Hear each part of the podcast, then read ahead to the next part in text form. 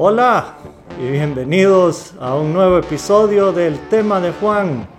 Aquí el episodio 13, contento de estar con ustedes de regreso esta semana, ya terminando julio, terminando con los memes de Julio Iglesias que han estado un poco repetidos del año pasado, pero aquí vamos.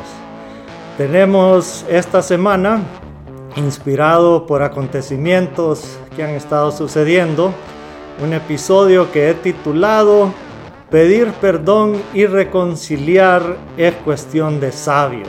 La verdad que me ha inspirado, sin meterme al tema de la religión, pero me ha inspirado lo que ha sucedido en Canadá esta semana, que es algo que viene desde hace muchos años, y es la visita del el Papa Francisco a los pueblos indígenas en Canadá y es lastimosamente por un escándalo que tuvo la Iglesia Católica y otras iglesias y el gobierno de Canadá con los pueblos indígenas, pero bueno, eh, eh, se están encaminando hacia la reconciliación y la verdad es que me inspiró a pensar en lo que es el perdón y la reconciliación y cómo víctimas pueden empezar a sanar sus heridas, aunque tal vez no están involucrados eh, las personas que les hicieron daño pero que siempre es buen momento para eh, pensar en las cosas que les han pasado y siempre decir tengo que tomar un paso hacia adelante y seguir adelante y querer sanar, que es siempre importante.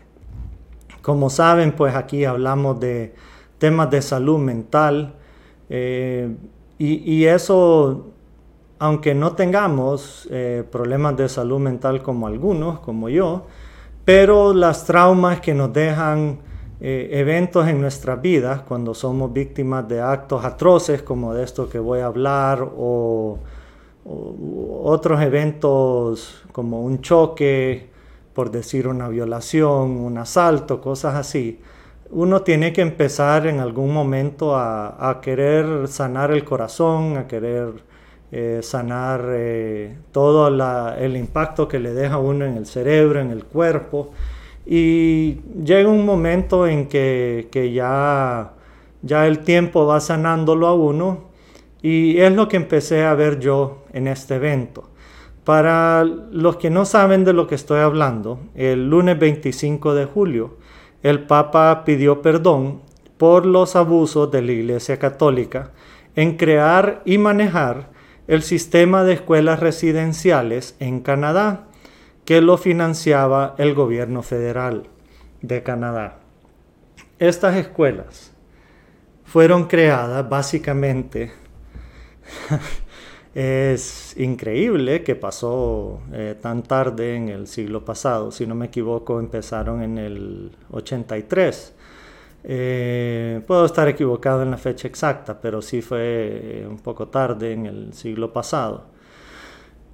Fueron creadas para tratar de erradicarle a, si me permiten, quiero estar seguro de la fecha. Eh, fueron creados para erradicarle, perdón, perdón, perdón, en 1800 83 y la última fue cerrada en 1997, perdón, me había equivocado. Entonces, fueron escuelas creadas en 1883, creadas para erradicarle de la mente de los indígenas su cultura, sus costumbres, su religión, su identidad indígena y tratar de inculcarles lo que era la cultura blanca canadiense. Básicamente eso era. Eh, la iglesia presbiteriana, el gobierno canadiense, la iglesia católica, formaron parte de un sistema de escuelas a donde agarraban niños y niñas, los quitaban de sus familias y los llevaban a estas escuelas, boarding schools o eh, no sé exactamente el término en español, me perdonan, hay veces no encuentro la palabra en español, pero escuelas a donde se los llevan a vivir y el punto era bombardearlos de la cultura blanca y, hacerles olvidar todo lo que les habían enseñado. Y para los que no conocen de las culturas de los indígenas, que es algo que a mí siempre me ha fascinado, digo siempre porque desde que era niño me encantaba eh, ver eso. Le contaba a mi mamá que yo hasta hay veces pongo música de, de los Native Americans, pues de los indígenas estadounidenses, porque sus tambores y aunque parezca raro, pero los gritos a mí me, me quita el estrés. Es de la música que escucho cuando estoy estresado. Pero son culturas basadas en su sabiduría y de escuchar a sus antecesores, en escuchar sus historias y mantener su cultura viva a través de sus historias, de generación en generación. Entonces quitar de raíz a los niños y empezar a lavarles el cerebro con la cultura blanca canadiense es un pecado enorme. Pues lo que sucedió fue que el Papa hace cuatro meses invitó a líderes de estos pueblos indígenas a la Casa Blanca y había prometido visitarlos en Canadá y eso sucedió. Si lo buscan en YouTube pueden ver la, ceremonia que yo vi. Así que 150 niños y niñas de las First Nations o primeras naciones de los Metis y de los Inuits fueron llevados de sus familias en búsqueda de lo que les mencioné. 150 mil niños y niñas fueron, imagínense pues lo que es que el gobierno llegue un día y solo les diga, bueno pues eh, vamos a enseñarles lo que es la cultura X. Eh, cualquiera que sea. No voy a decir una solo por, porque aquí volverían locos si doy ejemplos. Pero la cultura X. Y les van a hacer olvidar cuál sea su religión, cuál sea sus antecedentes, cuál sea lo que sea. Y eso causó obviamente trauma en estos niños. Además de eso, de lo que es solamente lo que es el trauma de, ser retirado de su familia, estarles lavando el cerebro, se informó de abusos físicos, abusos sexuales en estas escuelas y además de muertes, de lo que se calcula, se calcula, porque no se sabe el dato exacto, de alrededor de 6.000 de estos pequeños. Y muchas veces no se registró la causa de muerte. Y en las diferentes escuelas que hay por todo Canadá, em, ah, no, han encontrado pues las tumbas, pero sin nombre. Y eso es lo peor, pues que, tal vez con el ADN se podría identificar pero ya se imaginan el costo y estas familias son de escasos recursos y, están viendo pues si el gobierno de Canadá va, va a efectualmente efectuar los, los exámenes y todo eso. La ceremonia que yo presencié fue una ceremonia muy solemne en Edmonton, Alberta, y fue en el sitio de una de las escuelas lo vi con, mi mamá, vi la ceremonia. Y era como en un auditorio abierto, era un círculo. Y en medio había un tótem eh, de ceremonia y estaba el Papa y estaba sentado, eh, que me gustó, porque el Papa era el que tenía que pedir perdón. Y estaba el primer ministro de Canadá y la gobernadora de Alberta, pero ellos estaban sentados a un lado. Quien estaba en medio, que era quien se tenía que humillar a pedir perdón, era el Papa. Y al lado de él estaban eh, los chiefs, los, meros meros de las tribus. Pero a los lados estaban los políticos. Ellos no tenían que estar en medio. Y en medio del auditorio abierto, ¿verdad? Era, era como una dona, por describirlo así. Estaban un montón de indígenas con su plumaje, pues, tradicional, y pasaron en medio eh, una valla con todos los nombres de las víctimas.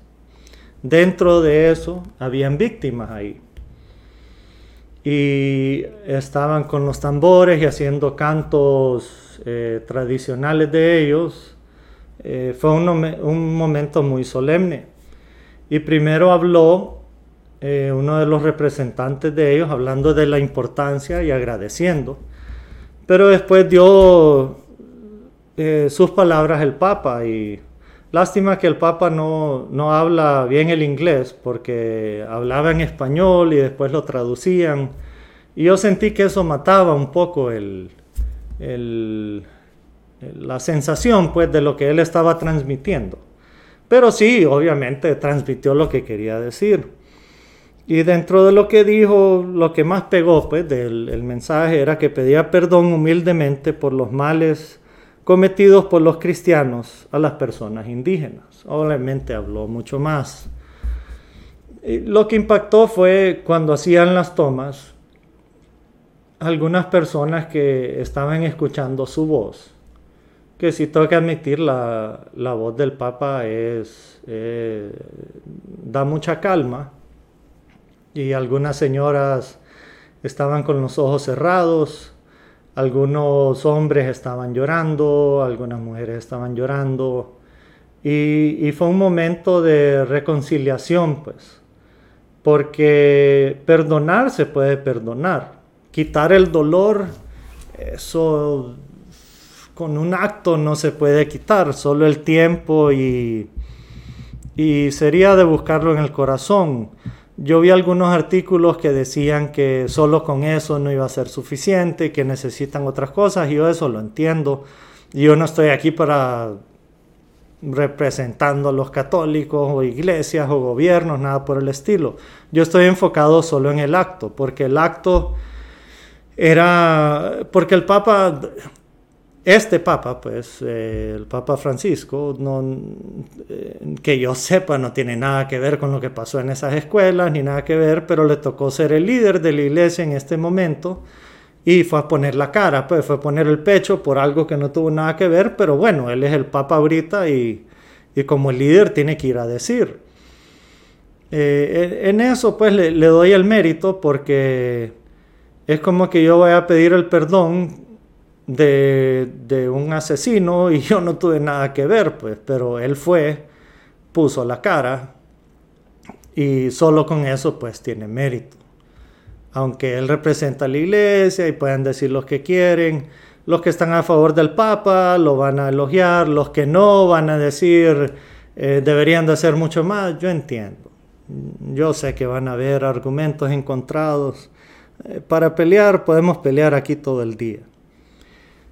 Pero si, si ven el video,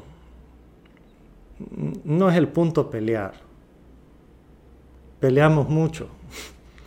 Peleamos mucho, demasiado. Tomen un momento para por lo menos pensar un poquito lo que estoy diciendo. En ese momento, por lo menos, estaba el sol brillando y, y en el entorno que estaban y aquellas plumas y las diferentes caras.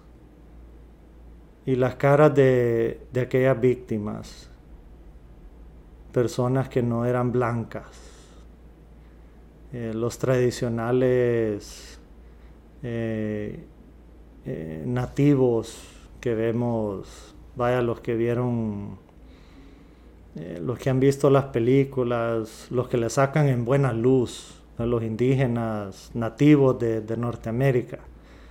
Eso es lo que, lo que se vio pues en el evento.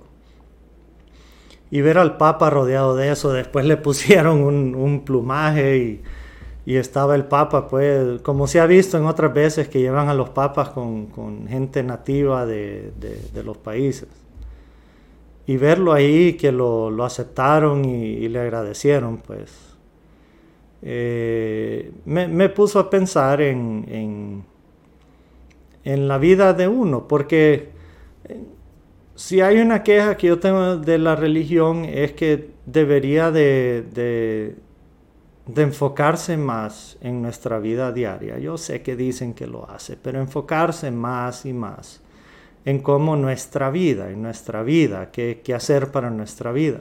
Entonces el mensaje que yo tomé de ahí es cómo debemos de correr, pero correr todos los días a pensar en qué debemos de pedir perdón, pero a correr. Y una queja que hubo es que mientras el gobierno canadiense y los presbiterianos corrieron a pedir perdón, que la Iglesia Católica se tardó mucho en pedir perdón. Y no es que, ay, ahora ya ven que los católicos no, dejemos de pelear. Nunca es tarde para pedir perdón. Pero bueno, en nuestras vidas tenemos que pensar, mi opinión, mi opinión, en las cosas que hemos hecho mal y en que hemos fallado y tal vez a quién debemos de ir a pedirle perdón. Eh, eso fue la, reflexión que, yo vi de ver un evento, pues estaba viendo una interacción humana. Olvidémonos de, la importancia de, de quiénes eran las personas, pues. Imagínense que esas eran dos familias como Romeo y Julieta, pues como la historia, y que se han estado peleando por años, pero por fin ya limaron las perezas y, y se unieron y ahí estaban en un evento bajo los ojos del mundo, porque estaban toda la prensa ahí posible, y, estrecharon la mano y, por lo menos en ese momento uno quisiera pensar pues eh, que, que había una presencia tal vez para los que creen o no, pero que tal vez había una presencia y y como que un desahogo, así como que ah, todo el mundo pudo dejar ir algo ahí, pudo dejar ir odio, pudo dejar ir tristeza y hacer la paz, pues. Esa fue la sensación que, que, pude eh, ver en las caras de muchos de ellos. Han de haber familias que siguen dolidas y todo. Estuve leyendo de que algunos niños cuando los regresaron a sus casas no quedaron como enojados con sus papás porque los habían creían que los habían mandado a esas escuelas y todo. Son procesos larguísimos, pues son procesos de dolor que yo no me puedo imaginar, pues yo, yo nunca sufrí nada así. Pero aunque me digan que la vida es corta, la vida es larga, pero se tiene que empezar a, curar, pues se tiene que empezar a sanar todo eso. Y algo que había dejado ahí escrito para el, para el final del programa, pero por lo menos en Honduras, hablamos aquí de reconciliación y de sanar y todo, pero no, no miramos eso mucho, no, nunca miramos esto de eso. No, no lo sentimos, por lo menos yo. yo no siento gestos de reconciliación, no siento, no miro gestos de nada de eso. Se habló un montón. Tal vez tocando un poco el tema de política por cinco segundos. Pero gestos de reconciliación no se ven. No se ven políticos pidiendo perdón, nunca se dan los brazos a torcer. Y por eso tal vez hay malos políticos en Honduras, de todos los partidos, ¿verdad? Todos.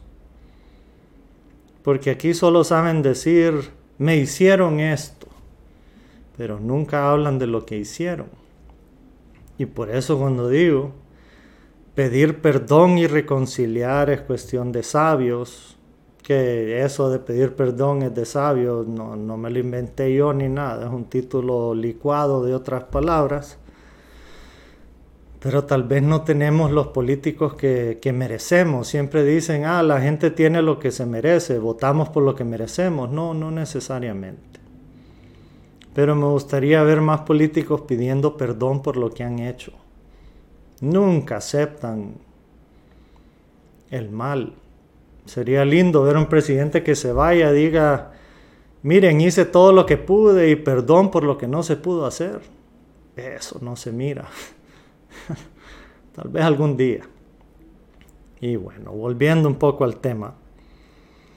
Yo tuve un ejemplo en mi vida, en mi familia. No voy a decir quién ni nada para que nadie esté estresado ahorita. Pero yo tuve un ejemplo enorme, enorme pero un ejemplo de humildad, un pariente mío que se humilló ante un narcisista en mi familia.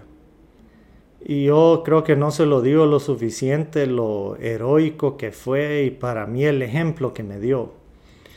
Pero había un pariente narcisista en mi familia que todavía está y es un narcisista completo. Pero le pidieron a un pariente mío que fuera a hablar con él y hasta le pidiera perdón por algo que no había hecho.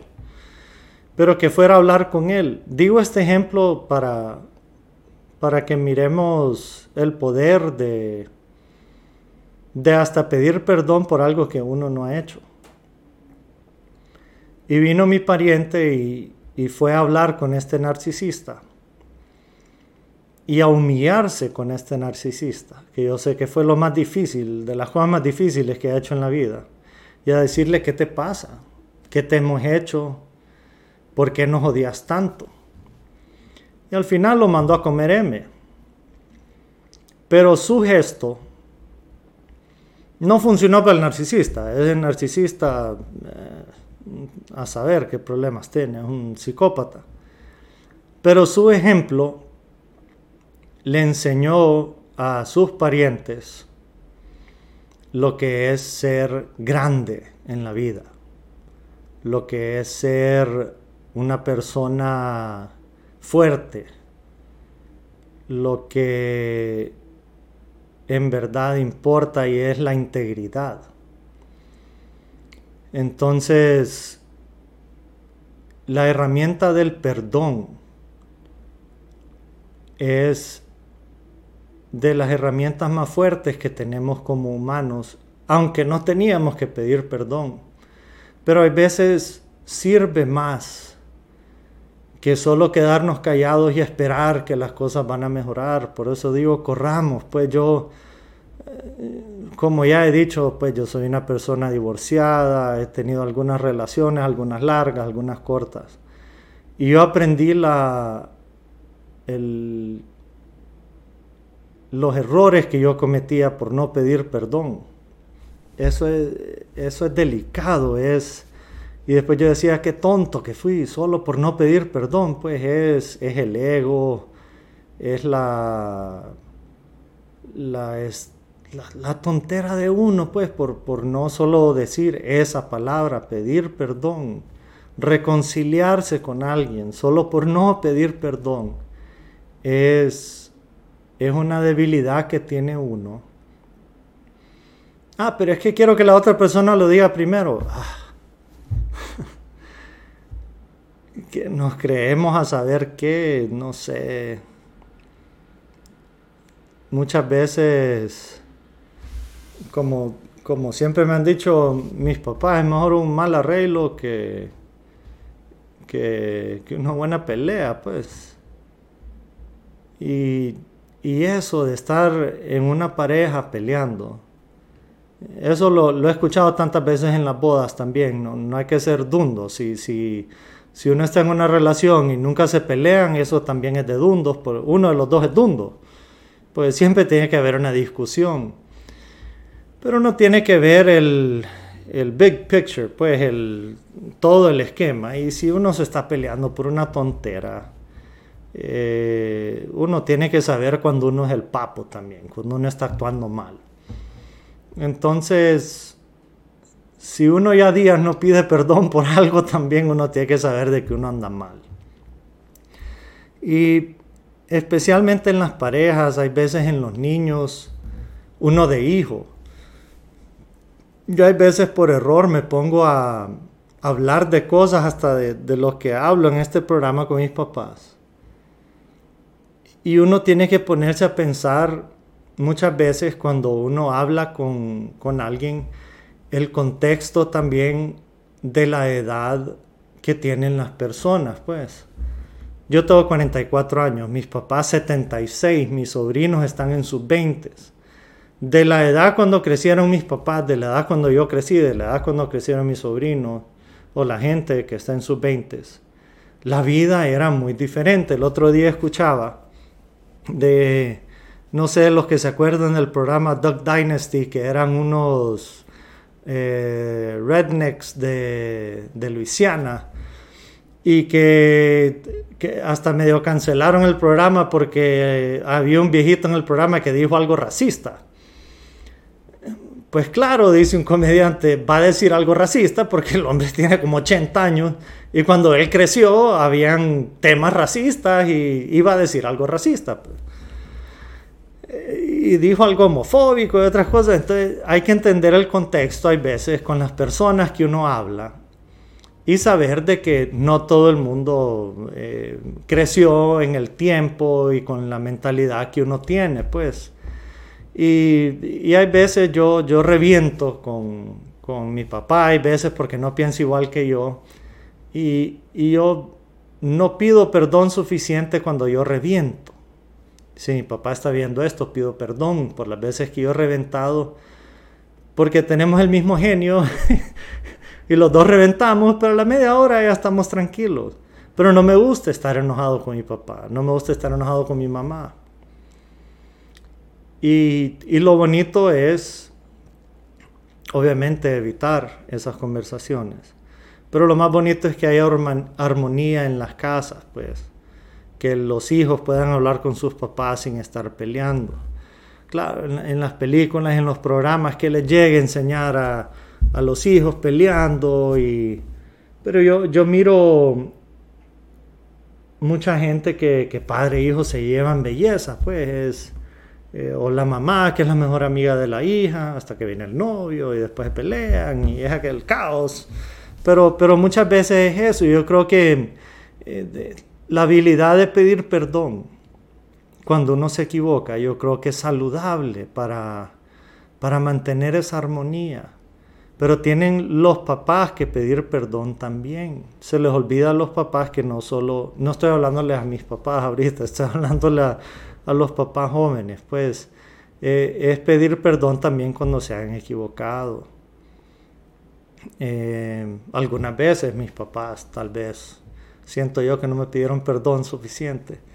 Pero, pero la reconciliación fundamental para mantener armonía en las casas, porque no hay peor cosa que le escondamos algo a alguien o que nos escondan algo, pues. Inspirándome siempre en lo que vi, inspirándome en eso, me, gustó mucho comparado a la semana pasada que, venía muy bajado, muy pero muy bajado. Eh, la, inspiración de esta semana me, me, gustó mucho y me dio, me dio esperanza de que, de que se pueden arreglar las cosas bien algunos elementos de nuestra sociedad yo sé que, va a ser difícil de arreglar. Pero es en nuestras casas, es con nuestras amistades, es con nuestras familias, es en las escuelas, con nuestros vecinos. no tengamos miedo de pedir perdón. No tengamos miedo. La palabra no es humillarse. La palabra es decir, yo no quiero vivir con ese mal en mi cabeza, en mi corazón. Dejémonos de cosas. Uno lo siente en el pecho. Uno siente cuando hay algo malo. Uno sabe que eso está aquí. Uno lo siente aquí. Así que si, si les pido algo por esta semana, es si, tienen algún rencor, si tienen algo ahí guardado, vayan y pidan perdón. Sin buscar que les pidan perdón de regreso. no vayan con ese egoísmo, pero vayan, pidan perdón Busquen reconciliarse con alguien que tal vez se haya roto alguna relación, sea cual sea. Pero busquen eso, hombre, es bonito. Si estas naciones, si los Metis y los Inuits les pudieron haber matado a sus niños, si les pudieron haber arrancado 150 mil niños de sus casas y haberles hecho, hecho ese genocidio cultural y tienen la sabiduría de poder perdonar. Yo creo que por las pequeñeces que hay veces tenemos en nuestra cabeza, podemos abrir el, el corazón a, a olvidar pequeñeces que, que no son tan grandes. Así que con ese mensaje, tratando de ser un poco positivos para esta semana, vamos a ir dejando este programa. Siempre les pido que nos den like y subscribe y le den a la campanita si nos vieron en YouTube, en el canal de la tribuna y el canal del tema de Juan. Y les agradezco a los que nos escucharon en Google, Apple y Spotify. Siempre estamos muy agradecidos. Ahí vamos creciendo como canal y en todas las plataformas. Vamos a estar la próxima semana. Vamos a ver qué sucede en el mundo, qué tema se me ocurre. Pero como siempre les digo, no dejen que el malo de esta vida les quite lo bueno de su corazón. Muchas gracias.